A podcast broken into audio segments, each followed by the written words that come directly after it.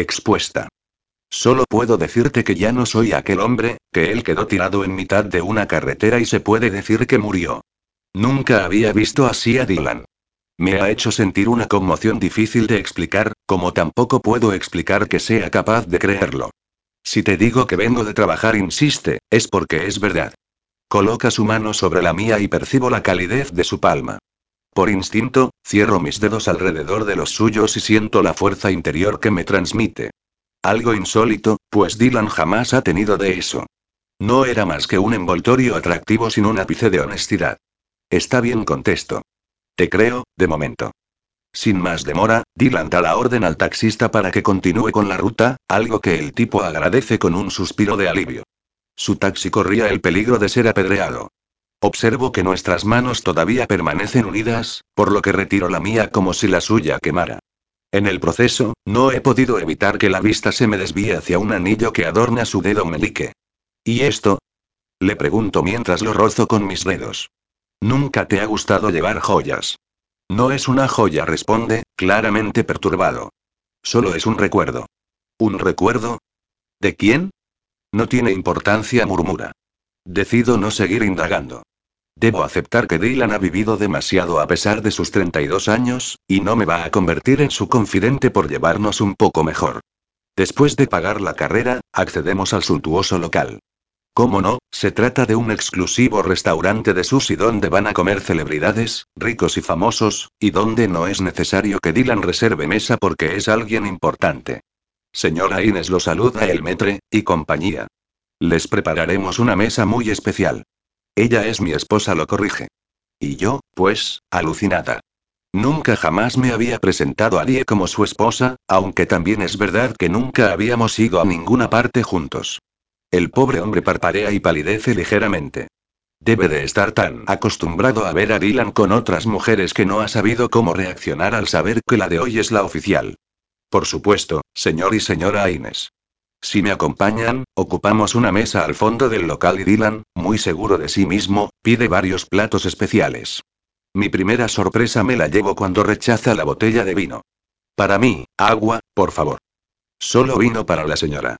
No interceptó al camarero. Para mí agua también, gracias. Te lo agradezco, me dice Dylan, una vez solos. Me pediste que te ayudara, le explico, y esta será la primera norma. Yo no beberé si tú no bebes. Nos sirven los pequeños platos con una variedad exquisita de ensaladas de algas, rollitos, tempura de langostinos y varias salsas, tanto de soja como la especial de la casa. No es que me matara la comida japonesa hace unos años, pero con el tiempo he aprendido a apreciarla. Cojo un par de palillos y Dylan hace lo mismo, aunque yo comienzo a tomar algunos brotes de la ensalada mientras él no hace otra cosa que mirar los platos como si fueran a comérselo a él y no al revés. ¿Qué ocurre, Dylan? Esto, titubea mientras remueve en el plato, ¿qué es? ¿Bromas? ¿Acaso has perdido la memoria? Río, pero pronto dejo de hacerlo cuando continúa haciendo muecas extrañas. Son algas y brotes de soja, una ensalada. ¿Algas? exclama. ¿Eso se come? ¿Dónde están las ensaladas de lechuga y tomate? Consigue hacerme reír. Incluso diría que me enternece verlo de una forma tan indefensa, casi inocente. Y todo esto prosigue mientras golpea con los palillos el resto de comida, ¿qué diablos es? ¿Voy a tener que instruirte sobre el proceso del sushi? Le pregunto, divertida. Claro, pescado crudo bufa. Pensé que en esta maldita ciudad habría de todo en los restaurantes. No me lo puedo creer, exclamo, sorprendida. ¿No te gusta el sushi? Solo de pensarlo, me dan arcadas gruñe al tiempo que tiro los palillos sobre el exótico mantel. Yo, creía que te encantaban este tipo de restaurantes. ¿Para qué hemos venido aquí? Para impresionarte, confiesa. Ha torcido la boca en una mueca tan extraña e infantil que no puedo evitar soltar una carcajada. Dios, Dylan. Si queremos caernos bien, vamos a tener que confesarnos algunas cosas. ¿Qué te apetecería comer? No sé, hamburguesas, filetes con patatas, entonces dejo los palillos yo también y me levanto, sé de un sitio que te va a encantar. Pagamos la cuenta y salimos del restaurante, tomamos de nuevo un taxi y nos dirigimos a Madison Square Park, donde sé que se ubica un sencillo restaurante que sirve unas de las mejores hamburguesas de la ciudad. Lamento que aquí tengamos que hacer cola, le digo mientras nos colocamos detrás de una fila de gente. En este lugar no se puede reservar mesa ni nos vale nuestro ilustre apellido. Río. No importa, contesta. Solo de aspirar el olor a fritanga me está entrando un hambre de oso. ¿De oso? Si tú no habrás visto un oso en tu vida. Me ha hecho tanta gracia su comparación que no puedo evitar reír a carcajadas. De nuevo, sus labios se estiran para formar una mueca que empieza a encantarme. Me sorprende que Dylan se quede sin argumentos o parezca frágil. Tal vez el accidente de verdad haya sacado lo mejor de él, eso que nunca había mostrado al mundo. No has comentado nada del accidente. Me atrevo a tocar ese tema mientras esperamos nuestro turno. Lo siento de veras, Dylan, por tus amigas. No he comentado nada porque no me apetece hablar de ello, dice, tenso. Prefiero pensar que las cosas suceden por algo. En mi caso, para tener una segunda oportunidad. La vida, a veces, se comporta como una cabrona y te deja sin ganas de seguir adelante, pero, luego, cuando contemplas tan de cerca la muerte, decides que merece la pena continuar, aunque tengas que hacerlo a base de hostias y golpes. No puedo apartar la vista de su rostro. Oírlo hablar de esta manera me conmueve a la par que me sorprende. ¿Por qué me miras así? Me pregunta. ¿Por qué tú y yo nunca hemos hablado de nada importante, confieso? Y, Acabo de descubrir que ha sido una pena, porque me gusta hacerlo. Tendremos tiempo, ya lo verás. La cola ha ido desapareciendo con rapidez y ya nos encontramos sentados en una pequeña mesa, rodeados de otras muchas y de la algarabía del resto de comensales, que devoran sus bocadillos con ímpetu. Dios exclama Dylan cuando da el primer bocado, hacía tiempo que no comía algo tan bueno. Te lo he dicho, le recuerdo, muy ufana. Y por solo 7 dólares por cabeza. Joder gruñe con la boca llena y las manos cargadas de patatas fritas. En el restaurante japonés, por ese dinero, no te daban ni el cuenco para lavarte las manos. Le pueden dar por culo al sushi y a su puta madre. Estallo en risas, y qué bien me sienta. Jamás habría imaginado que Dylan fuera a hacerme reír de esta forma y que su personalidad no fuera como yo había imaginado. Me duele no haberlo conocido antes, pero me alegra haber tenido la oportunidad de hacerlo, aunque sea un poco tarde. ¿Dónde has dejado tus impecables modales? Le chincho, tras dar un sorbo a mi bebida con la pajita. Oh, siguen ahí, pero esta noche paso de sacarlos. El lugar y la compañía hacen posible que me comporte de una forma más relajada. Gracias por traerme aquí, Cheryl. Una ola de calor baja desde mi vientre hasta mis piernas, haciendo que flaqueen. Es una auténtica locura, lo sé, sentirme así con Dylan, el cabrón que más veces me ha hecho sentir desgraciada en mi vida, pero es que este Dylan que tengo delante, devorando una enorme hamburguesa con queso, chupándose los dedos manchados de ketchup y pendiente de que no me falte Coca-Cola en el vaso, poco o nada tiene que ver con aquel. Supongo que, como él mismo ha dicho, depende de las putadas que te haga la vida para que la valores más. Saciada ya nuestra hambre, nos vamos a casa. Suena extraño que los dos volvamos a la misma, después de no haberlo visto aparecer en muchos meses. Cuando llegamos a la bifurcación del pasillo superior, nos despedimos, pues nuestras habitaciones están situadas cada una en un extremo de la planta. Lo he pasado genial, Dylan. Yo también, Cheryl, y gracias a ti. Sonríe.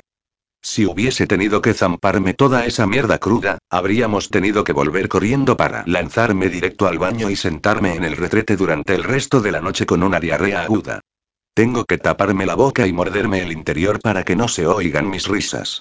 Menuda imagen acabo de regalarte, me dice, torciendo sus labios. Lo que me acaba de regalar es otro momento delicioso. Haberlo conocido mejor, poder disfrutar de su compañía, reír con él, me siento triste porque la noche haya terminado. Buenas noches, Cheryl. Buenas noches, Dylan. No puedo abrir los ojos debido al cansancio y las emociones del día, por lo que las sensaciones se vuelven más intensas. Las terminaciones nerviosas de mi piel se alteran ante el simple roce de la sábana y me remuevo al notar el calor que recorre mi cuerpo. De pronto, la puerta de mi habitación se abre y siento una presencia. Alguien ha entrado y se ha colocado entre la ventana y mi cama, pues su sombra ha tapado el tenue resplandor que entraba de la luna. Abro los ojos y sonrío, pues no podía ser otro que Dylan, alto, fuerte, y desnudo, mostrando su cuerpo en todo su esplendor. Admiro el llamativo tatuaje que adorna parte de su tórax y salivo solo de pensar en lamerlo. Se inclina sobre mí y acerca su hermoso rostro. Sonríe, pero al mismo tiempo parece embargado de la misma emoción intensa que siento yo. Deseo. Un deseo que explota dentro de mis venas en cuanto sus labios se posan en los míos y abre mi boca para introducir su lengua, húmeda y caliente. Recorre con ella cada hueco de mi boca mientras se coloca sobre mí. El tacto y el peso de su cuerpo me excitan hasta el punto de hacerme emitir un fuerte suspiro dentro de su boca. Sus fuertes brazos me rodean, el vello de su pecho se clava en mis senos, la aspereza de sus piernas me envuelve y la rigidez de su miembro se hinca en mi sexo.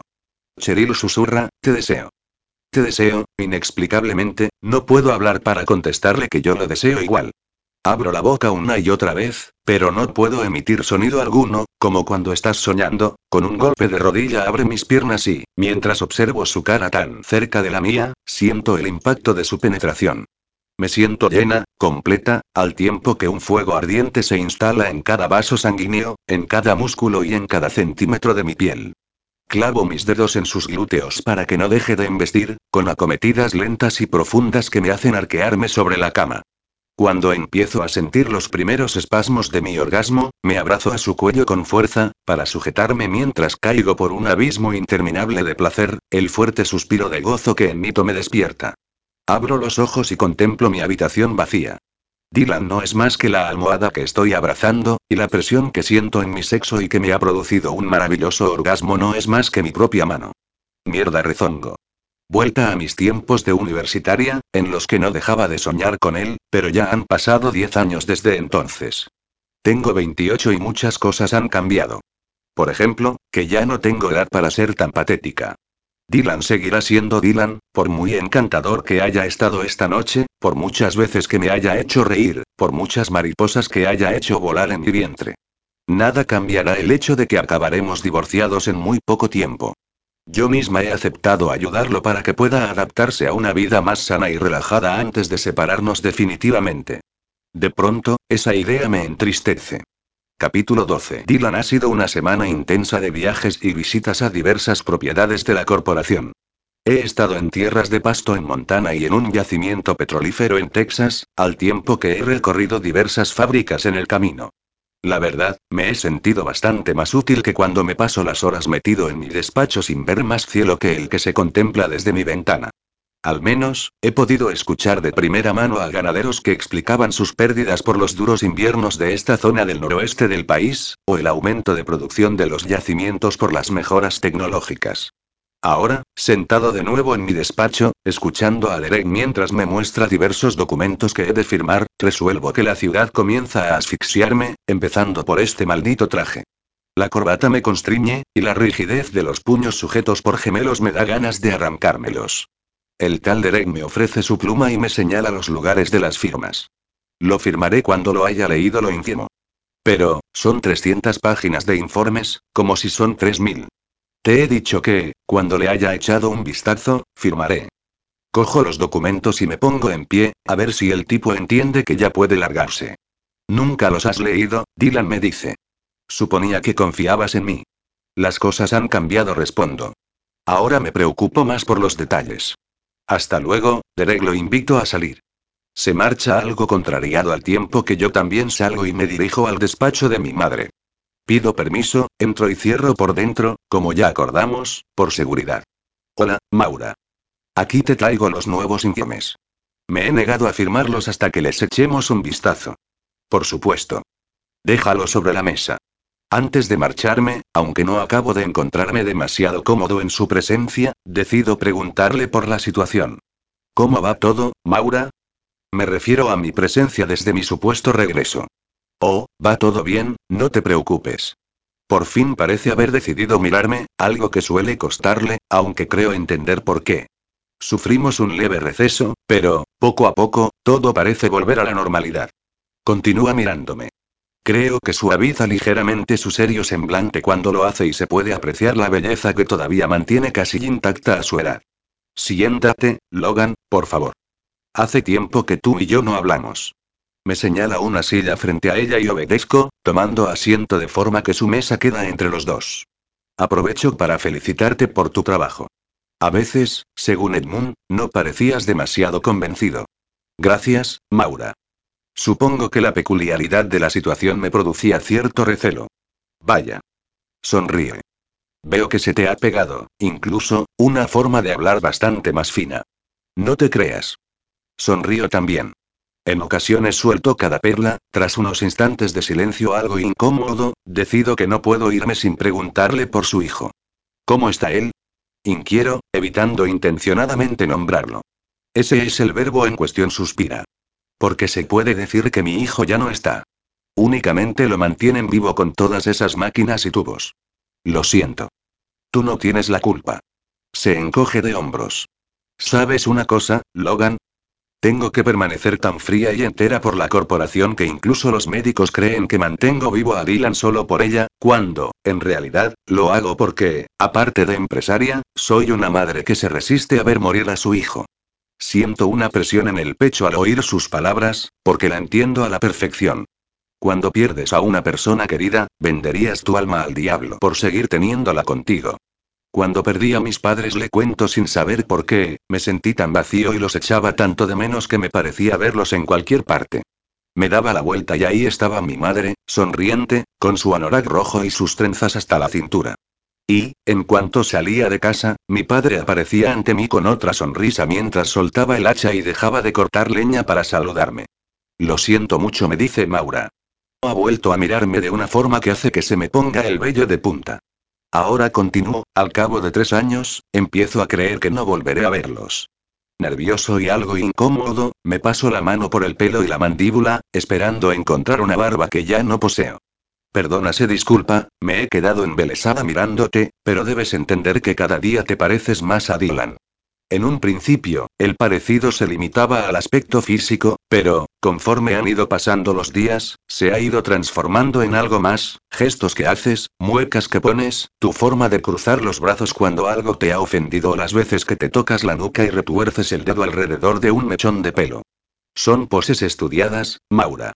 Me pasé tres meses encerrado, viendo fotografías y vídeos de tu hijo. Lo sé, suspira. Aún así, sigo opinando que te pareces más a él de lo que creí en un principio. Y, aunque te parezca una tontería, tenerte cerca me está haciendo más llevadero el dolor. Me concedo la ilusión, durante pequeños instantes, de que vuelvo a tener a mi hijo dando órdenes en la oficina o en casa de nuevo. Me quedo sin réplica, claro. No quiero seguir insistiendo en la idea de que yo no soy Dylan, como tampoco deseo contrariar a una madre que está sufriendo, aunque sea a su peculiar manera. Bueno, prosigue, dejemos a un lado las cosas tristes. Debo seguir siendo la implacable Maura Inés, y no quisiera que esa imagen cambiara. Se repone y alza el mentón para volver a ofrecer su aparente dureza. ¿Recuerdas el próximo baile del aniversario de la fundación? Por supuesto. Verás a mucha gente a la que se supone que no ves desde hace un año, y serán muchas las caras que te vas a encontrar de golpe. ¿Podrás salir airoso? Estate tranquila, Maura. Aprovecho para ponerme en pie. No he dejado de repasar con Edmund. Y, si alguna vez dudo, siempre dispondré del recurso de hablar del accidente. La gente se conmueve y olvida el error que haya podido cometer. Bien. Se recuesta en su sillón, satisfecha. También veo que has hecho progresos con Cheryl. Recuerda que el sábado, en la fiesta, abriréis la recepción con un baile, como cada año, y muchos ojos no os perderán de vista. Por supuesto, todo controlado. Desaparezco del despacho de Maura despotricando mentalmente. Mierda, con tanto viajecito no he tenido tiempo de hablar con Cheryl sobre el temita de la fiesta y el maldito baile. Cojo el ascensor para bajar con rapidez hasta su departamento y paso sin detenerme en la recepción para entrar en tromba en su despacho, donde está hablando por teléfono en presencia de dos de sus compañeros, Oliver y Liam. El primero diría que me mira con lujuria. El segundo, con desaprobación. Dylan. Exclama Cheryl al tiempo que cuelga el teléfono. ¿Qué haces aquí? ¿Ya has vuelto de tu viaje? Sí, esta mañana contesto. Pero ahora necesito salir del edificio y necesito que me acompañes. ¿Ahora? Tengo mucho trabajo, Dylan, la agarro de la mano y hago que se levante de la silla y salga del amparo de su mesa. No tengo muy claro si Dylan actuaría así, pero, como la relación entre ellos dos era inexistente, supongo que tendré que proceder por instinto. Tus empleados podrán ayudarte. ¿No es cierto? Pregunto mientras los miro a los dos. Vete tranquila, cielo responde el tipo que me ha desnudado con la vista. Nosotros podremos encargarnos de todo. El otro no suelta prenda. Únicamente se limita a mirarme con evidente ira. Luego hablamos. Les grita Cheryl mientras se cierran ante nosotros las puertas del ascensor. Después me mira y suelta de un tirón la mano que aún le sujeto. No sé a qué viene esto, Dylan. No puedes entrar en mi despacho y sacarme a rastras. Claro que puedo. Sigo siendo el presidente, y, por ende, tu superior. No digas sandeces, gruñe. Además, no estoy acostumbrada a dejar solos a mis compañeros. Serán tus amigos, Cheryl, pero siguen siendo tus empleados y tú, su jefa. Por cierto, el de la barbita tiene algo contigo. Me ha mirado como si se hubiese quedado con las ganas de retorcerme los huevos. Últimamente sueltas cada chorrada, Dylan, salimos del ascensor, atravesamos el vestíbulo y salimos a la calle para parar un taxi. Una vez dentro, le comunico el destino al taxista. A Central Park, por favor. Muy bien. Cheryl se coloca en el asiento de forma que quedemos frente a frente y me mira bastante furiosa. Ya que me has secuestrado, explícame por qué apareces de pronto después de días sin saber una mierda de ti, me sacas a la fuerza de mi trabajo y me llevas a Central Park. Creo entender su frustración. Se suponía que, desde nuestra cena informal, habíamos conectado bastante, pero desaparecí justo al día siguiente y no me dio tiempo a informarla. Tuve que salir de viaje y no he tenido tiempo ni de rascarme, le explico. ¿Y lo de la salidita a Central Park? Estaba hasta los huevos de la oficina y de este maldito traje. Agarro el nudo de la corbata y tiro de él hasta que queda medio deshecho. Después me deshago de los gemelos para poder remangarme los puños de la camisa. Pero si tú siempre has vestido de traje hasta para estar por casa. Estos últimos meses, no me justifico. Durante mi periodo de ingreso en el centro, descubrí el confort de la ropa cómoda e informal. Pues menuda sorpresa suelta, al tiempo que coge los gemelos que yo no sé dónde meter. Dame eso, los guardaré en mi bolso. En solo cinco minutos bajamos del vehículo para acceder al parque. Es el primer lugar al que se me ha ocurrido venir, después del tiempo que llevo entre el edificio de Park Avenue, aviones, aeropuertos, el coche con el chofer y Edmund, cada día echo más en falta un poco del aire de Canadá, así que, hoy, lo he decidido en un santiamén. Acercarme a este parque, aunque sea para ver unos cuantos árboles. Ya estamos en Central Park, comenta Cheryl. ¿Y, ahora, qué? Ahora me encojo de hombros, pues nada. Solo quería pasear un poco. ¿Pasear? Vamos, Cheryl, deja de protestar y de rezongar. ¿Me acompañas o prefieres volver al trabajo? Claro que no. Sonríe. Mi trabajo me encanta, pero no vayas a creer que soy tan abnegada que lo cambio por un paseo al atardecer. Y en buena compañía le digo, guiñando un ojo, con lo que vuelve a sonreír. Sí ríe, en muy buena compañía, aunque ésta se olvidara de mí durante una semana. Pensé que, para aquella ayuda urgente que necesitabas, habías tenido suficiente con que te invitara a una hamburguesa. De eso nada replico, divertido. Vas a tener que currártelo un poquito más. Tras pasear unos minutos, observo una elevación del terreno cubierta de hierba y coronada por un frondoso árbol. Le hago el gesto a Cheryl para que me acompañe y, una vez junto al tronco, me dejo caer en la hierba. Te vas a dejar los pantalones hechos unos zorros. Me advierte, asombrada al ver lo que hago. Pues, si hace falta, me los quito y en paz. Ya sentado, me deshago de los zapatos y los calcetines y los pongo a un lado, y luego me quito la chaqueta. Joder, qué ganas tenía de esto. Por un diminuto instante pienso en los bosques canadienses que tanto he amado, en los lagos y los caminos, pero luego recuerdo la soledad de mis días, lo observado que me sentía, las caras de desaprobación de los vecinos cuando me veían bajar de mi camioneta después de que y me rescatara por millonésima vez, todo eso ha acabado ya. Ahora estoy en la ciudad más venerada del planeta y pienso aprovechar mi tiempo aquí, donde cualquiera podría perderse y desaparecer si le diera la gana. Cheryl ríe, esta vez más fuerte y más despreocupada. El sonido cristalino de su risa se introduce en mi pecho y llega directamente hasta mi estómago, donde tiene lugar una especie de presión que no recordaba haber sentido desde mis tiempos de instituto, cuando aceptó salir conmigo la chica que me gustaba. ¿Me acompañas?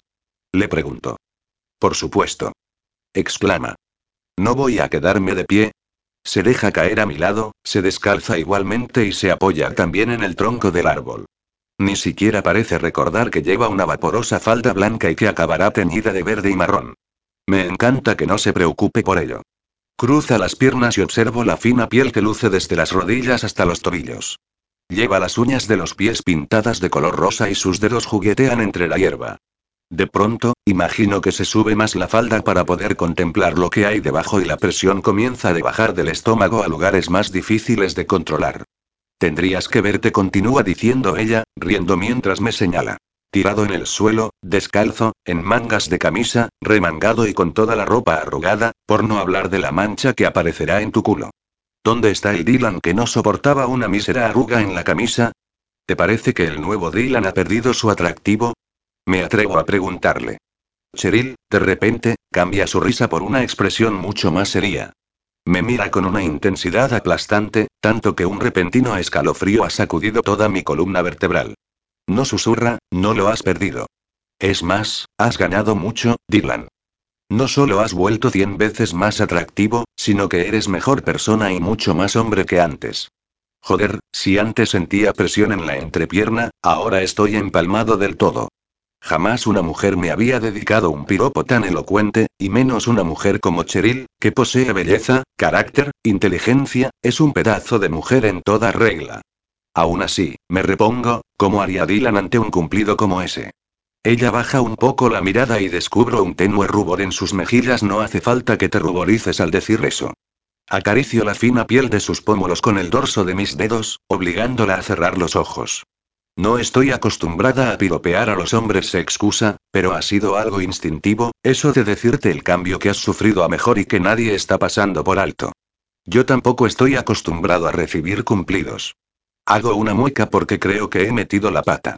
No hablaba de Dylan, sino de mí mismo. Más vale que me centre, pues Cheryl consigue hacer que pierda la concentración. ¿Estás de broma? Tú recibes cumplidos a diario, Dylan. Las mujeres te persiguen a todas horas. Me refería a que nunca los he recibido de ti. Para hacerle olvidar el desliz, continúo acariciando su rostro y, al ver que ella no hace nada por impedirlo, rozo con mis dedos también su barbilla y su mandíbula, los bajo después por su cuello y acabo enredándolos en un mechón de su cabello castaño. Tanta suavidad acaba por hacerme olvidar por qué estoy aquí y hasta quién soy en realidad, porque, en este momento, solo consigo imaginarme besando a esta mujer. Incluso soy capaz de decírselo, me apetecería tanto besarte ahora mismo, Cheryl. Dylan, por favor, susurra. Si no hubiera nadie a nuestro alrededor, la interrumpo, te tumbaría sobre la hierba y te quitaría la ropa para besar cada centímetro de tu cuerpo y hacerte el amor bajo ese cielo que comienza a devolverse naranja. Se acabó, Dylan. Furiosa, me da un manotazo en la mano con la que la acariciaba, se pone en pie y se coloca los zapatos para volver al camino. Espera, Cheryl. Grito. Cojo los zapatos y el resto de la ropa y echo a correr tras ella, clavándome cada piedra en las plantas de los pies. Para, por favor. La sujeto de un brazo y hago que se detenga mientras intento aguantar el equilibrio para poder calzarme. Toda esta estrategia es para llevarme a la cama, Dylan. Pregunta, muy enfadada. ¿Y por qué ahora, si puede saberse? Si has tenido años para hacerlo y me has ignorado por completo. No. Contesto. Bueno, sí, no sé qué me pasa. Se supone que quería que fuésemos amigos, pero, de repente, no puedo estar cerca de ti sin desearte. Vamos a divorciarnos pronto, Dylan. Lo sé, suspiro, al tiempo que me paso la mano por entre el pelo, perdona. No puedo evitarlo. De repente, estoy muy nervioso.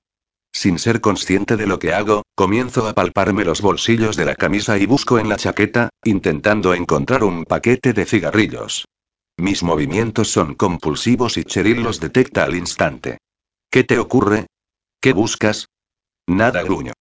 ¿Nada? Ironiza. Pues yo diría que estás loco por un cigarrillo. Detengo mis movimientos de golpe.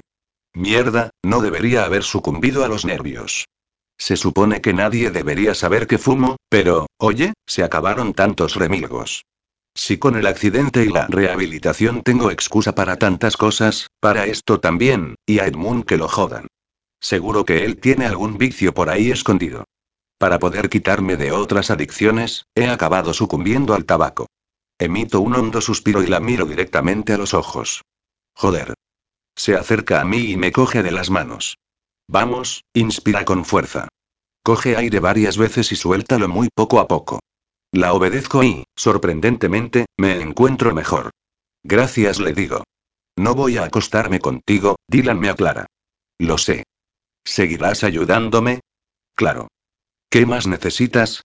El aire acaba de llenarse de unas lejanas pero claras notas musicales. Debe de haber algún cantante callejero cerca de aquí y hasta nosotros llega a la envolvente melodía, lo que hace que recuerde el otro tema que necesitaba hablar con ella. Se trata de la fiesta del sábado, le explico. ¿Qué pasa con ella? ¿Estás buscando una excusa para escaquearte? ¿Podría hacerlo? Elevo una de mis cejas. Ni hablar, Dylan.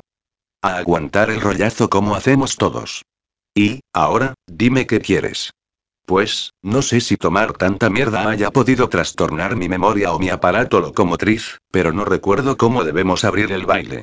Una excusa atroz, lo sé, pero no había otra forma de decirle perdona, pero, como no he bailado en mi puta vida, no sé cómo coño voy a abrir el baile contigo. ¿Solo es eso? Pregunta con los brazos en jarras. ¿Te parece poco? Un montón de gente va a estar mirándonos y no me gustaría que pensaran que las drogas me han secado el cerebro. Quedaría en ridículo, cosa que a mí me importa una soberana mierda, pero no sería justo para mi madre. Menudo papel dramático me acabo de montar. Está bien refunfuña. No teníamos que bailar un vals ni nada parecido, solo nos cogíamos y nos dejábamos llevar por la música. Dame la mano derecha y coloca la izquierda en mi espalda. ¿Así? Acércate más. La obedezco y pego completamente mi cuerpo al suyo. Ya he envuelto su pequeña mano con la mía y he rodeado su cintura con el otro brazo. El calor que me infunde su cercanía es algo tan intenso que me produce un ligero vértigo, por lo que fijo mis ojos en los suyos para poder concentrarme, aunque no puedo evitar bajar la mirada hasta su boca de vez en cuando. Sus labios están ligeramente abiertos y sus grandes ojos verdes parecen velados, como si estuvieran en trance. Abro más la mano que apoyo en su espalda para poder abarcar su cintura y percibir la tibieza que emana de su cuerpo. Aún me acerco más a ella y acabo notando sus pechos clavados en mi tórax, lo mismo que mi miembro duro y rígido está pegado a su vientre. Solo tienes que dejarte llevar, susurra. El movimiento de los pies es mínimo. Tú mírame y olvida al resto del mundo mientras estemos bailando. De pronto, sonríe. ¿Qué ocurre? Le pregunto. ¿Tan mal lo hago? No me dice. Es que reconozco la melodía. La canción es Thinking Out Loud, de Sheeran, uno de mis cantantes favoritos. Y eso acabo haciendo, olvidarme del resto del mundo y de todo. Todavía pasa gente a nuestro lado, pero eso tiene Nueva York, que sus habitantes nunca parecen sorprenderse ya por nada. Está anocheciendo y nuestros rostros permanecen envueltos en sombras, pero vuelven a estar tan cerca que es imposible seguir impasible. Y como me suele pasar cada vez más en compañía de esta mujer, olvido el motivo de estar con ella e inclino la cabeza para acercar mi boca a la suya. Sin atreverme demasiado, rozo sus labios con los míos, de forma sutil, como un aleteo de mariposa. Ella no me rechaza, es más, cierra los ojos y abre su boca en clara invitación, por lo que aprovecho para fusionar nuestros labios y buscar su lengua, que acaba enredada en la mía. En cuanto su sabor estalla en mi boca, siento la necesidad visceral de estrecharla entre mis brazos con fuerza, pero no quiero asustarla o cabrearla, por lo que el beso se alarga pero de forma lánguida.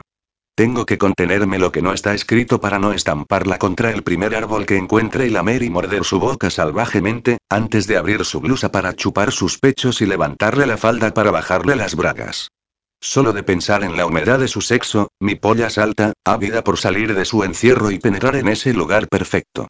Cuando despegamos nuestros labios, tengo que inspirar muchas más veces que cuando necesité un cigarrillo.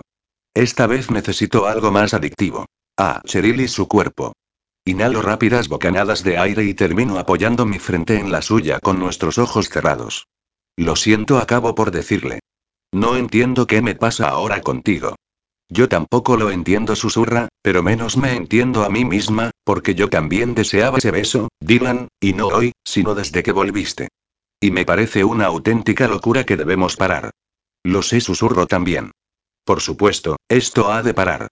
A simple vista podríamos parecer, sencillamente, un hombre y una mujer que se desean, y no habría nada de malo en acostarse y disfrutar, pero los dos sabemos que sería un gran error, por el tema del divorcio, la familia, la prensa, y solo yo sé que, además, no soy quien ella cree.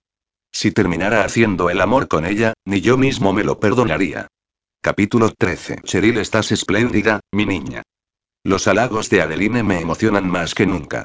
Me contemplo en el espejo y me veo verdaderamente hermosa y atractiva, pues hemos puesto más esmero que en cualquiera de las anteriores fiestas de la fundación que lleva el nombre de mi difunto suegro.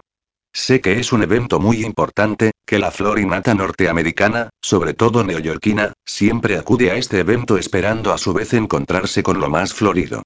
Por eso, en las dos ediciones anteriores, siempre intenté estar a la altura, con vestidos de diseñadores importantes y joyas prestadas por alguna firma de moda. Sin embargo, hoy, a pesar de que sigo la línea exigida por el protocolo familiar, mejor dicho, por Maura, he decidido ponerme algo que realmente me siente bien. He cambiado los sobrios vestidos negros o de lentejuelas por uno más juvenil y atrevido. Sencillamente, hace unos días fui de tiendas con Valerie, Julie y Oliver por la Quinta Avenida y este vestido me dijo cómprame nada más verlo en el escaparate. Así que, por supuesto, le hice caso. Y ahora, aquí estoy, luciendo esta maravilla de color champán, de exquisito encaje con suave caída, finos tirantes y un pronunciado escote que, junto a mi pelo recogido, acentúa la elegancia del cuello y los hombros. Además, será cuestión de aprovechar para tener cosas bonitas, antes de que vuelva a ser solamente Cheryl Arper y ya nadie me invite ni a una fiesta en un chiringuito de playa. Suspiro al pensar en Dylan y en nuestro divorcio. Mientras Adeline me coloca unas cuantas horquillas más en el pelo, alargo la mano y abro el pequeño joyero que adorna mi cómoda. Lo abro y extraigo el par de gemelos de oro que Dylan me dejó para que se los guardara. Ni siquiera me los ha pedido, pues está claro que para él no tienen importancia. Posee tantas cosas que no le da el valor suficiente, y ese es su mayor problema. Aún así, mientras acaricio estas pequeñas joyas que le pertenecen, mi mente no puede evitar trasladarse a Central Park durante aquel atardecer. Sus risas, su despreocupación por tirarse al suelo, pedirme que bailara con él sin importarle la gente, el beso, sacudo la cabeza para tratar de evitar pensar en ello, o mi corazón volverá a acelerarse. Tengo que obligarme a recordar el tipo de vida que llevaba y que con seguridad volverá a retomar en poco tiempo. Lo único que está haciendo es camelarme para que esté a su lado en el trance de su desintoxicación y, en cuanto me dé la vuelta, estará de nuevo con alguna impresionante modelo prendida de su brazo. Despierta, Cheryl. Me digo. No puedes volver a colgarte del mismo tío. Ya no tienes 20 años. Ya está. Adeline me devuelve a la realidad. Hace que me levante de la silla frente a la cómoda y me ponga en pie para que vea mi reflejo en el espejo del vestidor. Sensacional, cariño. Esperemos que Maura no me suelte uno de sus bufidos por no ponerme un vestido de su diseñador personal. Oh, por favor, mi niña, a Maura que la aparta un rayo. Ella tiene más de 50 años y tú no has cumplido ni los 30. En cuanto te divorcies del canalla de su hijo, te pegará una patada y no le importarás una mierda. Me pidió ayuda para que le echara una mano a Dylan a adaptarse a su vuelta al mundo de la sobriedad, le explico, y yo acepté. Deberías haberla enviado a freír espárragos, gruñe. Me parece el colmo que te pidiera un favor. No lo estoy haciendo por ella, sino por Dylan. Él, ha cambiado bastante. Lo sé. Suspira. Hasta yo me he visto unas cuantas veces sonriendo ante una de sus ocurrencias, pero no es más que un espejismo, cariño. No te habrá dado tiempo a pestañear y ya se estará metiendo alguna mierda por la nariz mientras se tira un par de tetonas con más silicona que cerebro. Adeline, vale, vale. Ojalá me equivoque, pero, unos toques en la puerta interrumpen la pesimista diatriba de Adeline. Ella misma abre y aparece, precisamente, mi marido. Durante varios segundos creo quedarme sin respiración, sin gravedad bajo mis pies y sin la capacidad de moverme. Dylan está parado ante nosotras en el vano de la puerta, vestido con un impecable smoking. Su cabello oscuro brilla, sus mejillas están recién afeitadas y sus ojos desprenden una intensa luz. Me estremezco al pensar que pueda ser por verme a mí. Estás preciosa, Cheryl. Gracias, le respondo, a pesar de la sequedad de mi boca. Tú también estás espectacular, como siempre. Ciertamente, en los dos bailes anuales pasados, estaba igual de impresionante. La diferencia estriba en el aura tan diferente que parece rodearlo, como si hubiese madurado a marchas forzadas en los últimos meses. Antes daba toda la impresión de un niñato consentido, mientras que ahora es un hombre, más serio y más maduro, a pesar de conservar un leve retazo de inocencia. La mezcla de todo ello lo convierte en un hombre casi perfecto. Al menos, hasta que vuelva a caer en la oscuridad y el desenfreno. Mi niña Cheryl Adelina llama mi atención, ¿necesitas algo más? No, Adeline, gracias. Puedes marcharte. ¿Estás segura? Cruza los brazos sobre su prominente pecho y me mira con indisimulada hostilidad. Hasta luego, Adeline. Me sabe mal despedirla de una forma tan brusca. Supongo que cree que me ha de seguir protegiendo de Dylan. Una vez solos, él se acerca unos pasos más a mí. Diría que parece nervioso, sobre todo porque comienza a meter las manos bajo la chaqueta en busca de algo que ya supongo. ¿Qué te ocurre, Dylan? Nada, nada. Es solo que, bueno, imaginar a tanta gente pendiente de mí, eso nunca te ha importado. Frunzó el ceño ante esa afirmación. Es más, siempre te ha encantado ser el centro de atención. Ya, se pasa la mano por el pelo y este acaba ligeramente despeinado, pero esta noche me harán sentir como un mono de feria. Levanta esos brazos. Él me obedece y nos tomamos de las manos. Inspira con fuerza y expira hasta que notes que no queda nada de aire en tus pulmones. Mientras hace lo que le indico, no deja de mirarme, y yo no puedo hacer otra cosa que ahogarme en esos ojos oscuros y rasgados. El calor que desprenden sus palmas llega a traspasar todas mis capas y se instala en mi sangre, repartiendo su ardor hasta el último rincón de mi cuerpo. ¿Estáis listos? No podemos llegar tarde a nuestra propia fiesta. La voz de Maura, que ha abierto mi puerta por todo el morro, ha hecho que demos un respingo y nos separemos de golpe. Lo peor llega, cuando mi suegra advierte mi vestimenta. ¿Y ese vestido? Me suelta con reprobación. No tiene ninguna pinta de ser de mi colección. No lo es, afirmo, alzando mi barbilla. Lo vi en un escaparate, me gustó y me lo compré. ¿Algún problema, Maura? Antes de contestar, dirige su mirada a su hijo y este responde con una sonrisa. Está guapísima, mamá. ¿No te parece? Y ahora abre sus brazos y nos los ofrece para que tomemos uno cada una, mis señoras favoritas, vayamos a esa maldita fiesta. Cuanto antes empiece, antes acabará. Por tercera vez, vuelvo a sentirme una estrella de cine, cuando bajamos del coche y varios periodistas de sociedad nos esperan para inmortalizar el momento disparando sus flashes en mitad de la noche. Los primeros en aparecer bajo la marquesina del Four Seasons son Maura y Edmund cogidos del brazo. Detrás de ellos, como siempre, avanzamos nosotros, igualmente cogidos, aunque percibo la mano de Dylan demasiado clavada en mi antebrazo. La aprieto con la mía y parece relajarse ligeramente mientras accedemos al interior. Por supuesto, la enorme sala donde tiene lugar el evento vuelve a estar espectacular. La suave música de fondo proveniente de la orquesta, la infinidad de luces que realzan los llamativos trajes y vestidos, las docenas de camareros de blanco impecable paseándose por entre la multitud cargados con bandejas llenas de copas y canapés, Dylan suelta mi brazo y coge mi mano, como si no quisiera separarse de mí ante algún eventual peligro. Caminamos así durante unos pocos minutos, saludando a la gente, pero, como ya presagiábamos, pronto se agolpan a nuestro alrededor. Están ansiosos por ver de cerca al protagonista de la historia morbosa que acapara las páginas de sociedad. Sin apenas darnos cuenta, varios de ellos arrastran a Dylan y lo arrancan de mi lado, para darle unas cuantas palmaditas en la espalda en el caso de los hombres y para tenerlo cerca y sobarlo un poco en el caso de las mujeres. Me lanza, durante un instante, una mirada interrogante. Tranquilo le susurro. A las 10 en punto hemos de abrir la fiesta con el baile, así que solo tienes que dejarte tocar durante 30 minutos. Sonrío al advertir el resoplido que casi le levanta el divertido mechón que cae por su frente. Sobrevivirás, Dylan pienso. Como siempre has hecho en tu mundo. Está claro quién es la parte atrayente a ta pareja. En cuanto Dylan desaparece con la multitud, vuelvo a quedarme sola. Me acerco, mientras tanto, a uno de los camareros para tomar una copa de champán, pero recuerdo el problema de mi marido y decido pedir un agua tónica. Vuelvo a encontrarte sola, oigo a mi espalda, y yo vuelvo a venir en tu rescate. ¿Qué haces aquí, Derek? Le planteo la pregunta mientras me cercioro de la soledad de mi entorno. Te recuerdo que soy uno de los ejecutivos de tu esposo. Me refiero a qué haces hablando conmigo. Yo también me alegro de verte, replica con una mueca. Por cierto, esta noche estás más espectacular que nunca. Aún soy incapaz de entender cómo he podido mantener una aventura durante tanto tiempo con este tipo. Sí, vale, es bastante guapo, con su ondulado cabello claro, sus ojos grises y su bonita sonrisa de niño, además de que no soy de piedra y necesito un poco de sexo de vez en cuando, como todo ser viviente, pero, desde que me di cuenta del error que estaba cometiendo y decidí acabar con la relación, no puedo soportarlo. Es superior a mis fuerzas. Lo veo y me provoca un rechazo infinito.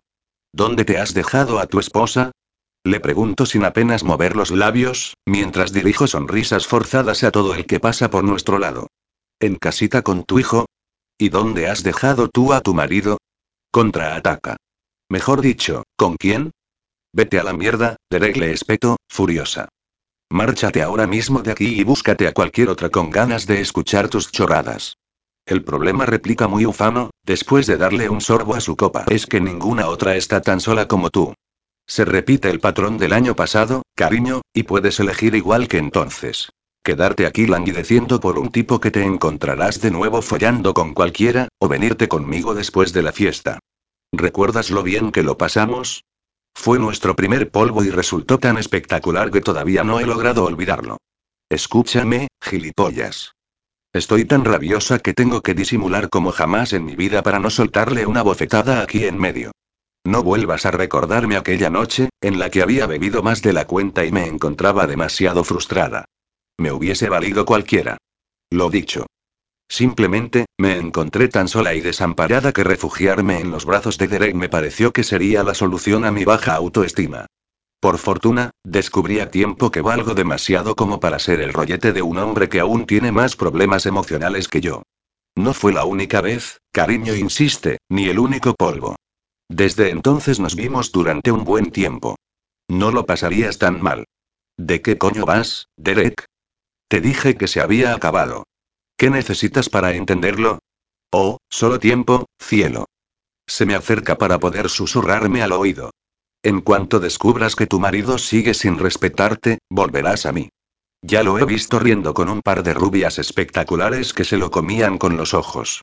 Tal vez vuelva a darte plantón en el baile, como el año pasado. Que te jodan, le espeto. Justo en este instante, aparece Dylan como surgido de la nada. ¿Ocurre algo?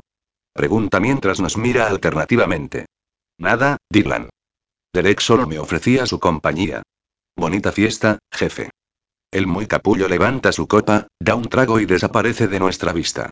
No acaba de caerme bien, me comenta Dylan mientras lo vemos alejarse. Siempre habéis sido amigos. Lo sé, pero desde mi vuelta lo encuentro algo arrogante, como si supiese algún secreto que yo desconozco. Queda muy poquito para nuestro baile, lo interrumpo antes de que sigamos hablando de Derek y sus secretos. Lo tomo de la mano en el momento en el que la música cesa y Edmund coge el micrófono. Buenas noches, señoras y caballeros. Se dirige a los elegantes invitados desde el atril. Por tercer año consecutivo, nos encontramos aquí para celebrar el aniversario de la Fundación Roberta Inés, creada por su esposa, Maura, quien, a la muerte de su marido, decidió llevar a cabo esta gran labor filantrópica. Y de nuevo, su hijo y presidente de Aines Corporation, Dylan, abrirá la recepción con un baile junto a su encantadora esposa, Cheryl. Gracias a todos ustedes por su asistencia y no olviden hacer sus donaciones, que para eso invitamos a los más ricos de la ciudad. Se oyen algunas risas entre la concurrencia y todos se apartan para dejar el suficiente hueco libre para nosotros. Los acordes de una bonita melodía que reconozco al instante comienzan a sonar y Dylan y yo comenzamos a bailar, tal y como ensayamos en Central Park. ¿Has recordado lo que me gusta este cantante? Le susurro, emocionada por el detalle de haberle pedido a la orquesta que cante Perfect, uno de los temas que interpreta mi pelirrojo favorito. Para algunas cosas tengo una memoria infalible. Sonríe. Durante los dos anteriores bailes, apenas me dedicó una mirada o una sonrisa, y mucho menos una palabra. Se limitó a moverse un poco mientras miraba por encima de mi cabeza. Y yo, únicamente, aproveché ese momento de cercanía para fantasear con la idea de ser la esposa de facto de Dylan Aines. Pero, esta noche, como esperaba, nada es igual. Dylan mantiene su rostro casi pegado al mío y ni siquiera tengo idea del ritmo de la música porque estoy perdida en la profundidad de sus ojos oscuros. Lentamente, se ha ido aproximando más a mí, hasta que su sien está pegada a mi sien. Me decepciona un poco que con este gesto deje de admirar su rostro y de disfrutar de sus intensas miradas, pero, a cambio, obtengo el roce de su pelo en mi mejilla, el calor de su aliento en mi cuello y el aroma de su perfume que nos invade. Es un nuevo olor, fresco y más juvenil, pero intenso y muy masculino al mismo tiempo. Es como imaginarlo desnudo en medio de un lago. Dylan. Le susurro, separando un poco nuestras cabezas para poder mirarlo. ¿Has cambiado tu perfume? Si me contesta con una mueca. La verdad, tenías razón. El que he usado siempre es fuerte y seco. ¿Te gusta más este? Me encanta, respondo mientras hago una profunda inspiración. Te va perfecto. Lo has elegido tú. No, se lo comenté a Julie. Ella sabe de estas cosas y se entusiasmó en cuanto se lo pedí. Me tenso y casi me convierto en el palo de una escoba. No me esperaba este jarro de agua fría. ¿Te has acostado con ella para pagarle el favor? No he podido parar mi lengua ante la imagen de ellos dos juntos. No se limita a decirme, sin aspavientos o malas caras. Sencillo y directo, como se ha vuelto él mismo últimamente. Lo has intentado muchas veces con ella, le recuerdo. Lo sé, pero ya no me apetece. Solo es una amiga tuya y trabajadora de la empresa, nada más. ¿Y por qué si puede saberse? Insisto. ¿Las rubias altas, guapas y de grandes tetas ya no te interesan? No, ya no me interesan, contesta exasperado. Ahora solo me gusta una mujer, y no es rubia. ¿Quién? Pregunto, con el corazón en un puño. Me mira de una forma muy intensa, pero no puedo hacerme ilusiones, no debo. Al mismo tiempo, se pega mucho más a mí, de forma que mis pechos quedan incrustados en su tórax. Vuelve a bajar la cabeza para poder susurrarme con tranquilidad. Tú, Cheryl. Ahora solo me gustas tú. Creo que es un poco tarde para eso, contesto sin mirarlo. Es una locura que mi corazón se haya desbocado ante una afirmación que no se cree ni él. Yo solo sé, continúa susurrándome al oído que ya no tengo ojos para otras mujeres, que solo te deseo a ti. ¿Lo sientes? Se aprieta contra mí hasta que puedo notar la rigidez de su miembro excitado. ¿Sientes mi deseo? ¿Cómo lo hace para conseguirlo? ¿Qué tiene este hombre que vuelve a hacerme perder la cabeza tanto tiempo después? Porque así me encuentro ahora, sin una pizca de raciocinio que pueda advertirme del peligro de volver a sentirme atraída por Dylan. Simplemente, me siento en la gloria entre sus brazos. Por unos instantes, creo olvidar el lugar donde nos hallamos y la gente que nos rodea, y yo misma me construyo una especie de cúpula que nos separa del resto, en cuyo interior borramos todo el pasado y los malos momentos para convertirlos en nuevos y mejores. Si estuviésemos solos, vuelve a susurrar, te besaría de inmediato. Ha levantado ligeramente el rostro y su boca está a un centímetro de la mía, emanando su aliento en mis labios entreabiertos. Ojalá estuviésemos solos, le respondo. No me importa que sepa que yo también lo deseo, porque sé que nunca pasará nada. Si todo es una burda treta de las suyas para conseguir un fin, yo ya estaré preparada. Pues tus anhelos deben ser respetados. Poco a poco, de manera casi imperceptible, me arrastra entre la multitud de parejas que bailan, atravesando la concurrida pista. Sin que nadie haya advertido su propósito, nos encontramos delante de una puerta, cuyo pomo gira para poder abrir. Echa una ojeada y, tras comprobar que no hay nadie, accedemos a una estancia que parece una sala de estar, para reuniones más privadas, con una mesa, varios sillones y estanterías con libros, flores y algunos licores. Nos basta la luz de los focos del jardín que entra por el ventanal, donde ondean unas vaporosas cortinas blancas. Ya estamos solos. Delante de la misma puerta, me rodea con sus brazos y acerca su boca a la mía. En un principio, el roce de sus labios es suave y cálido, aunque algo indeciso, y pienso que tal vez sea porque no está del todo seguro de si yo soy lo que desea realmente. Tienes la boca más suave que he besado en mi vida, susurra con sus labios aún pegados a los míos. Me quedo sin respiración ante sus palabras, pero su indecisión me advierte de que algo falla. No sigas, Dylan. No creo que debamos hacer esto. Yo también lo pensaba, Cheryl su voz suena como si sintiera dolor, pero ya no puedo reprimirlo más. Te deseo, te deseo con tanta desesperación que temo perder la poca cordura que me queda. Por favor, Dylan ruego, deja de decirme esas cosas. Ambos sabemos que tuviste tu oportunidad y la desaprovechaste, porque no soy lo que buscas en una mujer. Yo ya no busco nada, continúa susurrando. Lo único que sé es que, si te hago el amor, tal vez desaparezca este continuo dolor que siento cuando estoy contigo, cuando te tengo cerca. Observo sus ojos oscuros y suplicantes y me parece admirar a un hombre distinto del que conocía. Me late tan fuerte el corazón que me duele todo el pecho por reprimir lo que tanto tiempo llevo deseando. Bésame, Dylan le suplicó. Bésame y que solo pase lo que tenga que pasar. Emite un ronco gemido antes de lanzarse contra mi boca y abrírmela con su lengua para lamer mis labios, mis dientes y mi propia lengua. Mi cuerpo tiembla como nunca al sentir que sus manos se enredan en mi pelo y van bajando por mi cuello mientras su pelvis se incrusta en la mía y produce ansiosas palpitaciones en mi sexo. Pero nada puedo comparar el estremecimiento que me recorre el cuerpo cuando desliza los finos tirantes de mi vestido por mis hombros y deja al descubierto mis pechos desnudos. Dylan deja unos segundos de besarme para admirarlos. Mis pezones se han vuelto tan duros que temo que exploten bajo su lujuriosa mirada. A continuación, acerca su cabeza y se introduce uno de ellos en la boca para chuparlo, lamerlo, succionarlo. Dylan. Soy incapaz de frenar el grito que surge de mi garganta cuando mi cuerpo entero se torna caliente y pesado. Dylan abre más la boca para chuparme más profundamente mientras con una mano abarca el otro pecho, que reclama también su parte de caricias. Mi respuesta es mover las caderas en busca de lo que ansío. Mis manos tiemblan cuando se lanzan a desabrochar sus pantalones y me hago un pequeño lío con los botones por lo nerviosa que estoy, por lo que decido introducir una mano bajo la cinturilla y buscar el miembro hinchado y palpitante de Dylan. Cuando lo encuentro y lo acaricio, su boca emite un profundo lamento. Dios, Cheryl jadea. Vuelve a mi boca y me besa de forma todavía más intensa, casi ruda, mientras yo no dejo de trajinar con sus ropas e intento extraer su pene. Siento mi cuerpo en llamas al imaginarlo dentro de mí, al imaginar su piel desnuda junto a mi piel desnuda, está claro que el deseo nubla mi mente y solo puedo pensar en que me penetre ahora mismo, sea donde sea que nos encontremos. Él tampoco deja de temblar. Percibo su agitada respiración mientras sigue lamiendo mis pechos con desesperación. Ya no puedo soportar más la espera y comienzo a deslizar mi mano con más fuerza sobre la suave piel de su erección.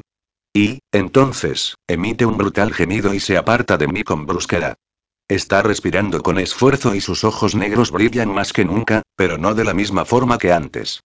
Parece querer absorber cada partícula de oxígeno que se encuentre suspendida en la habitación para poder recuperar su capacidad de respirar. ¿Qué te ocurre, Dylan? Pregunto, preocupada. De pronto, recuerdo su accidente y sus problemas con las drogas. ¿Y si le está dando un infarto o algo parecido? No me pasa nada, responde, algo más apaciguado. Es solo que creo que debo irme. Esto que estoy haciendo no está bien, no está nada bien. No puedo hacerte esto, Cheryl. Es un grandísimo error. Recompone a duras penas sus ropas, abre la puerta y desaparece tras ella, dejándome medio desnuda y con la piel aún ardiente. Llevo varios minutos en la misma postura, observando la puerta por donde se ha marchado Dylan, preguntándome qué coño ha pasado. Con esfuerzo por la rigidez de mis dedos, llevo los tirantes del vestido a su sitio para cubrir mis pechos, que todavía palpitan de deseo insatisfecho, lo mismo que mi sexo, húmedo y ansioso. ¿Qué he hecho mal? ¿Por qué tantos escrúpulos en un hombre que se ha acostado con un número insospechado de mujeres? La respuesta a todas mis preguntas no puede ser otra que admitir que no me desea lo suficiente. Seguramente había pensado seducirme para tenerme en el bote, pero, cuando se ha visto en el ajo, le ha sido imposible seguir, como aquella vez, como en nuestra noche de bodas. Intentando reprimir las lágrimas a toda costa, me miro en el cristal de una vitrina de la estancia y procuro rehacer mi moño en la medida de lo posible. Observo en la penumbra mi rostro desencajado y patético. Otra vez. ¿Es que no voy a escarmentar en la vida? Lo sabía, sabía perfectamente que volver a sucumbir ante Dylan era una mala idea, pero me ha parecido tan diferente, tan cambiado, tan decente, hace diez años que comencé a desear a Dylan, y creo que siempre he albergado cierto deseo por él en mi interior, que he intentado reprimir continuamente. En su momento me ilusioné, más tarde me decepcioné, luché contra ese deseo y vencí, hasta hoy. Y, de nuevo, la gran decepción ante su frío y cruel rechazo. ¿Y qué esperabas, gilipollas? Es Dylan, por el amor de Dios, y eso no va a cambiar nunca. Abro la puerta para escapar del aire irrespirable que me rodea, intentando tragarme la vergüenza de volver a desearlo, la rabia de saber que se habrá reído a mi costa. Alzo la barbilla y me voy en busca de un camarero que tenga algo más fuerte para beber que una copa de champán. Cuando me sirve un whisky, le arranco el vaso para que no se moleste ni en echarme hielo y me lo bebo de un trago. El ardor que me baja por el esófago parece recomponer mi cuerpo y termina de hacer desaparecer cualquier resquicio de deseo por el cerdo de mi marido. Vaya, vaya. De nuevo, la voz insidiosa y cargante de Derek vuelve a joderme la velada. Parece que ya no estás tan contenta como antes del baile. ¿Será porque tu marido te ha dejado para largarse con una de sus amantes? Déjame en paz, Derek. No lo digo por decir, continúa pinchando. Sal por la puerta cristalera del pasillo que da al jardín, ve en busca del mirador y lo comprobarás por ti misma. odio a Derek, pero, en este momento, odio mucho más a Dylan. Deseando sacármelo de la cabeza, hago caso a mi examante y camino hacia dicha puerta acristalada. La abro con cuidado, salgo al jardín, recorro un sendero de gravilla hasta el mirador, y ahí está, envuelto entre las sombras de la noche mezcladas con el resplandor plateado de la luna. Es Dylan, besándose con una mujer, abrazados los dos sobre un banco de piedra. Ella está encima de él, intentando quitarle la chaqueta, y, posiblemente, si me quedara unos minutos más aquí, sería testigo de una escena sacada de una película porno. Furiosa, asqueada, dolida, me doy media vuelta y voy en busca de mi bolso, de mi fular y de Derek. Llévame a casa, por favor le pido. No soporto ni un solo segundo más aquí. Capítulo 14. Dylan mierda. Mierda, mierda y mierda. ¿Se puede saber qué coño me pasa y en qué cojones estoy pensando? ¿Voy a tener que hacerme un nudo en la polla para poder seguir con este maldito trabajo? Hablando de nudos y de pollas, me duele todo el cuerpo por la frustración. Mi corazón todavía bombea sangre a toda velocidad y tengo que inspirar con todas mis fuerzas para restablecer el ritmo normal. Mis entrañas aún se sacuden y el deseo insatisfecho sigue latiendo en mis venas. Mientras trato de abrocharme la ropa y arreglarme el pelo con los dedos, camino a grandes zancadas después de dejar a Cheryl sola en la sala donde hemos estado a punto de hacer el amor. Dios, no podré olvidar jamás la expresión de duda y dolor que ha asolado su rostro cuando le he dejado claro que no continuaría y que me marcharía. No puede ser, no puede ser. Esto no es más que un trabajo y no puedo seguir pensando en follarme a la mujer menos indicada del mundo, a la que estoy engañando, a la que tengo que utilizar para mis propios fines o los de Edmund y Maura, de la que se supone que voy a divorciarme. Aunque ni siquiera estoy casado con ella ni con nadie, joder, esto es de locos. Si antes ya estaba mal de la cabeza, después de llevar a cabo esta maldita sustitución acabaré para que me encierren. Pero es que hacía tanto tiempo que no sentía nada parecido, Cheryl acaba con todas mis razones, con todos los motivos que tengo para no enredarme con ella. Sé que, cuando me mira de la forma en que lo hace, en realidad no me desea a mí, a Logan Cavanagh, el más desastroso de los hombres, sino a Dylan, o al personaje que yo he creado, mezcla de los dos. Pero, aún así, no puedo resistirme a ella, a su piel blanca y suave, a sus ojos verdes, a su sonrisa sincera, admiro su carácter y su lucha continua por sobrevivir entre la hostilidad de una familia para la que no cuenta una mierda, su honestidad, su tesón, su cuerpo perfecto, que no puedo dejar de tocar porque su cercanía empieza a ser una necesidad más adictiva que cualquier vicio que yo arrastrara, ¿vale? Está claro que no me la merezco. En realidad, no merezco ni una puta papeleta del sorteo. Para despejarme, decido salir un rato al jardín, ubicado en la parte posterior del hotel. Atravieso una de las puertas cristaleras del pasillo y, en cuanto pongo un pie fuera, Dylan. Cariño. Hostia, otra tía de la lista de amantes del ricachón. Son tantas que, aunque intenté aprenderme sus nombres, ya me he liado.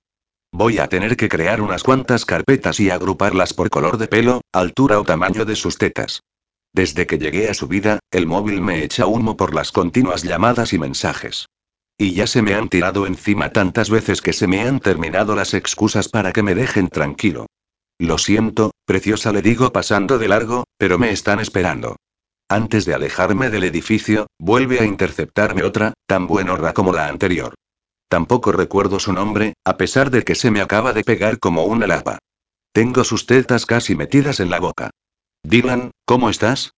No contestas a mis mensajes ni a mis llamadas. Te echo de menos, tesoro.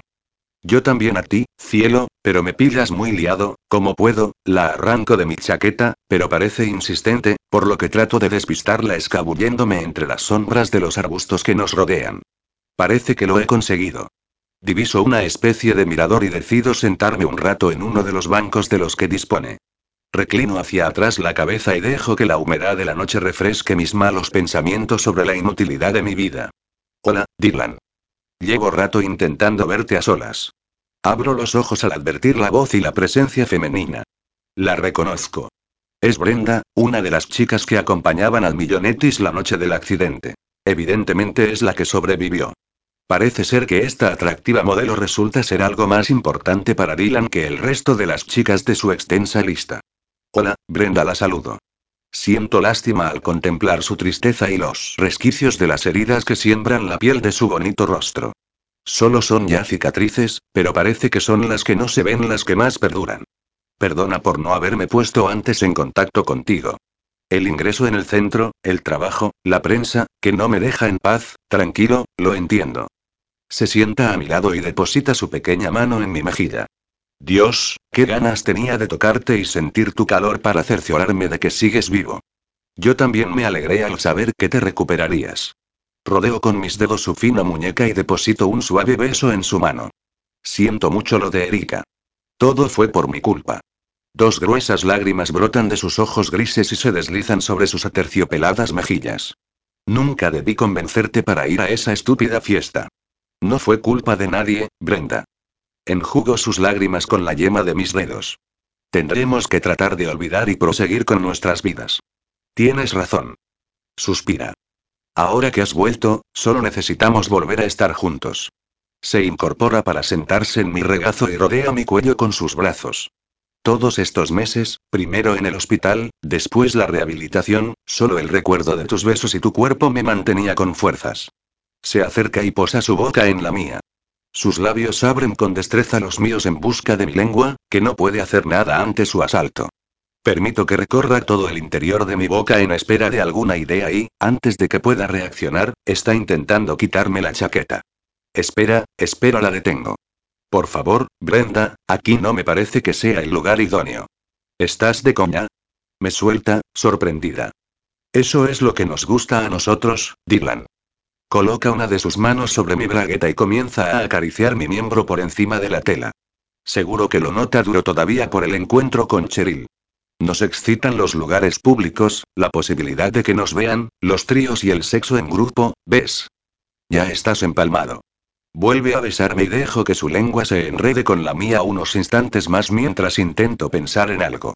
Ya, bueno, titubeo, mientras aparto su boca y sus manos, pero algunos de mis gustos han cambiado. No lo entiendo, me dice, exasperada. ¿Cómo pueden variar tanto unos gustos? ¿Cómo pueden cambiar tanto las personas? Incluso tus besos resultan fríos y mecánicos. Vamos, Brenda, y una mierda, Dylan. Me corta. Eras capaz de hacer que me corriera con solo besarme. ¿Qué coño te ocurre? Joder, Brenda, ¿te parece poco cambio tener que dejar el alcohol y las drogas? Pues claro que he cambiado. Hasta has cambiado de perfume, dice, todavía contrariada. Siempre dijiste que te encantaba ese perfume porque era mi favorito. ¿Te vas a cabrear porque he cambiado de colonia? Intento tranquilizarla colocándola de nuevo sobre mi regazo. No me conviene en absoluto que esta mujer sospeche nada. Perdona, suspira, pero es que, te veo tan distinto, hemos estado a punto de morir, Brenda. Erika está muerta. Sí, sí, lo siento. Pero necesito tenerte para olvidar, para volver a sentir los latidos de mi corazón. Hagamos el amor, Dylan, por favor, deja que termine con unos asuntos y después te llamo, cariño. Una excusa torpe e infantil, pero solo necesito ganar algo de tiempo. Está bien, vuelve a suspirar, pero ha sido una pena. Hubiésemos cumplido una de tus mayores fantasías. ¿Una de mis fantasías? Sí. Nos ponemos en pie y ella desliza su lengua por mi oreja antes de susurrarme algo que le parece muy divertido y excitante. Follar delante de tu mujer. Un frío repentino congela hasta el último de mis huesos. ¿A qué te refieres? ¿Has visto a Cheryl? Exacto. Ríe satisfecha. Estaba ahí, mirándonos. ¿Crees que se habrá excitado? Aunque no lo creo, porque se ha alargado pitando. Mierda. Me marcho corriendo del lugar en busca del edificio principal. Lo atravieso y, cuando llego a la salida, solo me da tiempo a contemplar un coche donde se acaban de montar mi mujer y el capullo de Derek. Cheryl. La llamo, pero el vehículo desaparece sumergido en la oscuridad de la noche. Joder, exclamo mientras introduzco mis dedos entre mi pelo y le doy unos cuantos tirones, menuda cagada. Y de las gordas. La voz de Edmund a mi espalda eleva un grado más mi irritación. Va acompañado de Maura, para más Inri. Que te jodan, Edmund le suelto, cabreado. No vayas detrás de ella, interviene Maura. Sería algo demasiado extraño en Dylan. Te aconsejo que te instales un par de días en tu apartamento hasta que se le pase. Observo cómo ambos se meten en el coche de la familia y se alejan del hotel y de mí. Genial. La noche no me ha podido ir peor. En fin, creo que seguiré el consejo de mi madre. Intentar aclarar las cosas ahora con Cheryl resultaría bastante complicado. Capítulo 15. Edmund y Maura te habrá parecido extraño que te haya pedido que viniésemos al hospital después de la fiesta. No importa, Maura. Puedes venir las veces que quieras. Yo te acompañaré cada una de ellas. Todavía con su vestido de cóctel y sus perlas, Maura se sentó en la butaca que había junto a la cama de su hijo. Tomó su mano inerte y la envolvió con la suya, como siempre hacía. No hablaba, apenas pensaba. Únicamente se recostaba en la butaca, cogiendo la mano de Dylan, y se dedicaba a mirarlo. No era agradable verlo bajo aquella sábana blanca, con todos aquellos tubos introducidos por su boca y su nariz, rodeado de monitores y del silbido del respirador artificial, pero era su hijo, y adoraba mirarlo de todas las maneras posibles.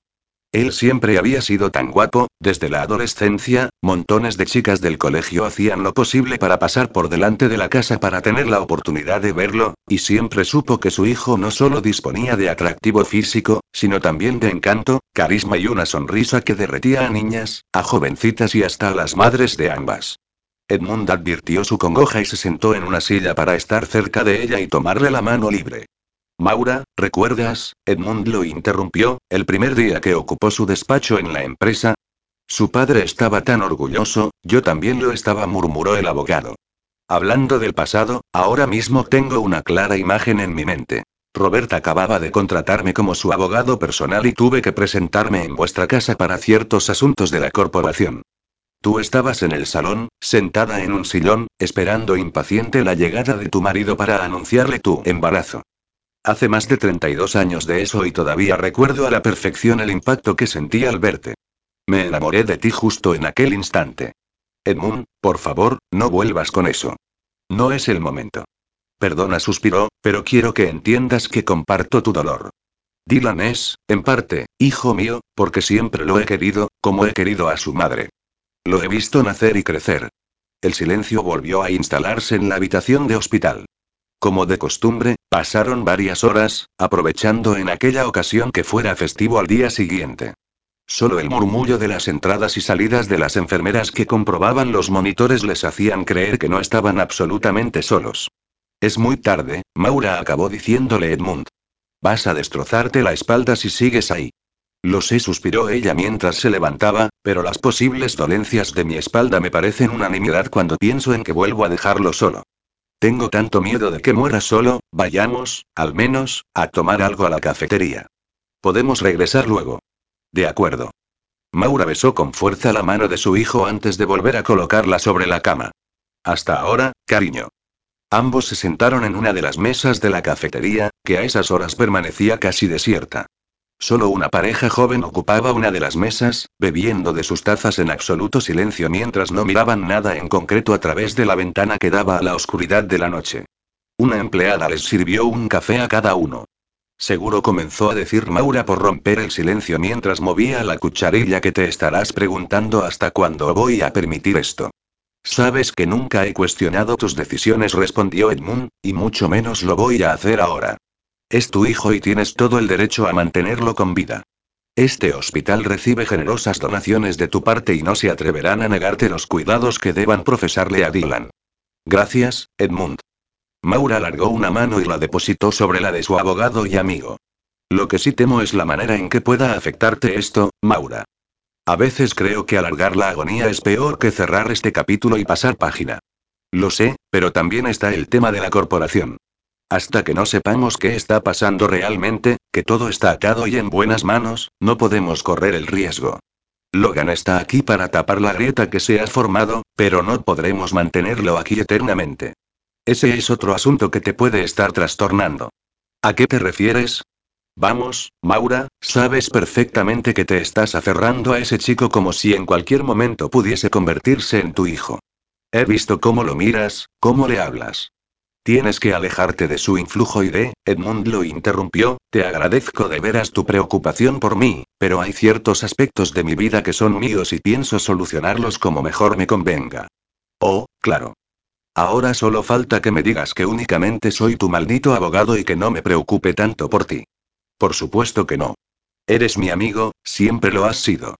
Pero es que yo me he sentido más que tu amigo, Maura. Te quiero. Te sigo queriendo después de todos estos años. Y sé que tú aún sientes algo por mí.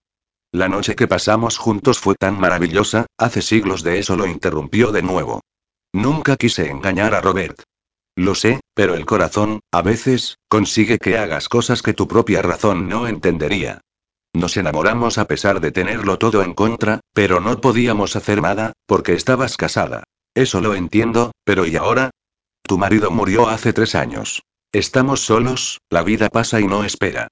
Creo que será mejor que dejemos esta conversación que no nos lleva a ninguna parte. Retiró su silla y se puso en pie, Nunca entenderé, replicó Edmund, que, siendo la mujer más valiente, inteligente y racional que he conocido, te comportes de una forma tan cobarde a la hora de admitir tus sentimientos. Únicamente eres capaz de demostrar tu amor materno, y eso siempre que no haya adelante. Márchate de aquí ahora mismo, exigió Maura enfurecida. Voy a pasar la noche con mi hijo y no te necesito para nada. Con una mezcla de tristeza y rabia, Edmund observó cómo Maura desaparecía por el corredor, dejando atrás la estela del sonido de sus tacones, la vaporosa tela de su vestido y el perfume que llevaba acosando sus sueños desde hacía más de 30 años. Capítulo 16. Cheryl La ira que me inunda hace que lo vea todo de color rojo. El problema es que esa ira no está provocada únicamente por el cabrón de Dylan, sino por mí misma, por la puta situación que todavía mantengo con él. Maldito sea el día en que acepté casarme con él. Y maldito sea el día en que volvió y lo creí más encantador que nunca. Lo odio ahora más que antes. Derek continúa conduciendo su BMW. No deja de mirarme de reojo, seguro que esperando el momento para soltarme alguna de las chorradas que tanto me enervan. Estoy tan furiosa que tengo ganas de cometer alguna gilipollez, alguna locura. Estoy cansada de que me ninguneen, harta de que jueguen conmigo y hastiada de no poder tomar mis propias decisiones. Para el coche, Derek. ¿Ahora? Todavía faltan un par de manzanas para llegar a tu casa. He dicho que pares el puto coche, joder. Está bien, está bien. Me obedece y estaciona junto al bordillo. Estamos en una de las tranquilas calles residenciales de Keynes. No se oye un alma y ninguna de las farolas de la calle proyecta su luz sobre nosotros. De pronto, y ante la estupefacta mirada de Derek, bajo los tirantes de mi vestido y dejo expuestos mis pechos desnudos. Fóllame, Derek le exijo. Fóllame ahora mismo. Aquí. En el coche. ¿Tienes algún problema por follar en tu coche? Dios, Cheryl gime mientras se deshace del cinturón de seguridad y se lanza sobre mí. Lo sabía. Sabía que me seguías deseando. No dejes que ese cabrón te haga creer algo que no existe. Yo existo, Cheryl, y estoy aquí.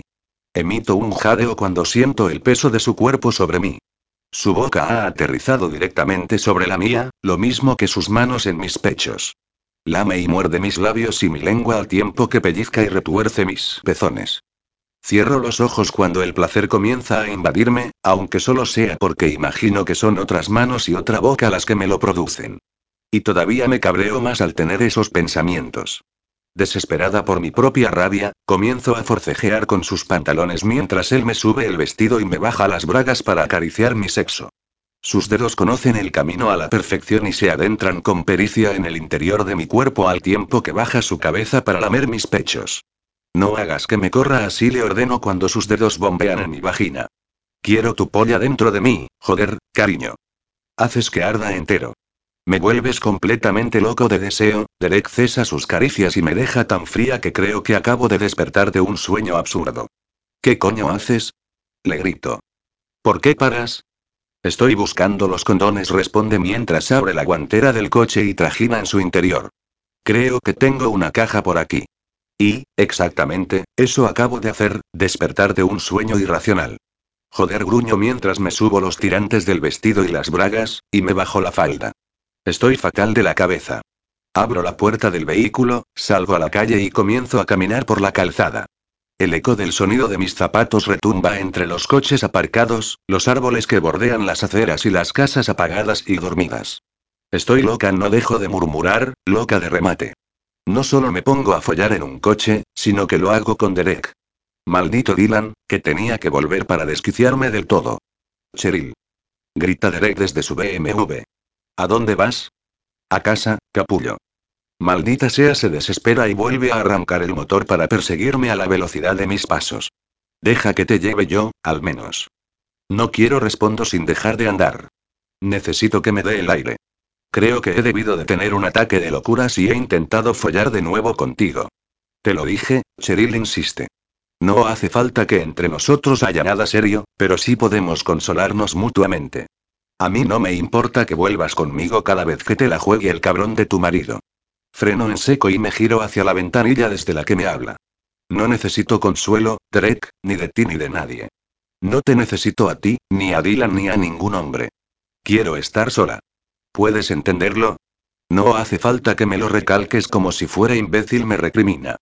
Que intente hacerte reír, satisfacerte o que vuelvas conmigo no significa que sea un completo gilipollas. Lleva parte de razón. He pagado todas mis frustraciones y mis malas decisiones con él, que lo único que desea es estar conmigo. Lo siento, suspiro, pero es lo que intentaba decirte todo este tiempo, Drek. Tengo demasiados problemas como para añadir una aventura sexual con un hombre casado. Además, no es eso lo que quiero. Siempre he anhelado una relación verdadera, con amor real. Compartir mi vida con una persona que quiera compartir la suya conmigo. Y si no tengo eso, prefiero no tener nada. Si cambias de opinión, me dice antes de aumentar la velocidad, ya sabes dónde estoy. Su coche desaparece calle abajo mientras contemplo las brillantes luces traseras difuminarse en la oscuridad. Hacía tiempo que no me molestaba la presencia de Adeline un sábado por la mañana. No me apetece levantarme o desayunar, mucho menos tener que encontrarme con ningún habitante de la casa. Mi niña Cheryl me dice mientras abre las cortinas, sabes que no acostumbro a venir a tocarte las narices cuando sé que estás durmiendo, pero casi es mediodía, y tú no sueles estar tanto tiempo en la cama. No estoy durmiendo rezongo. Estoy perezosa, nada más.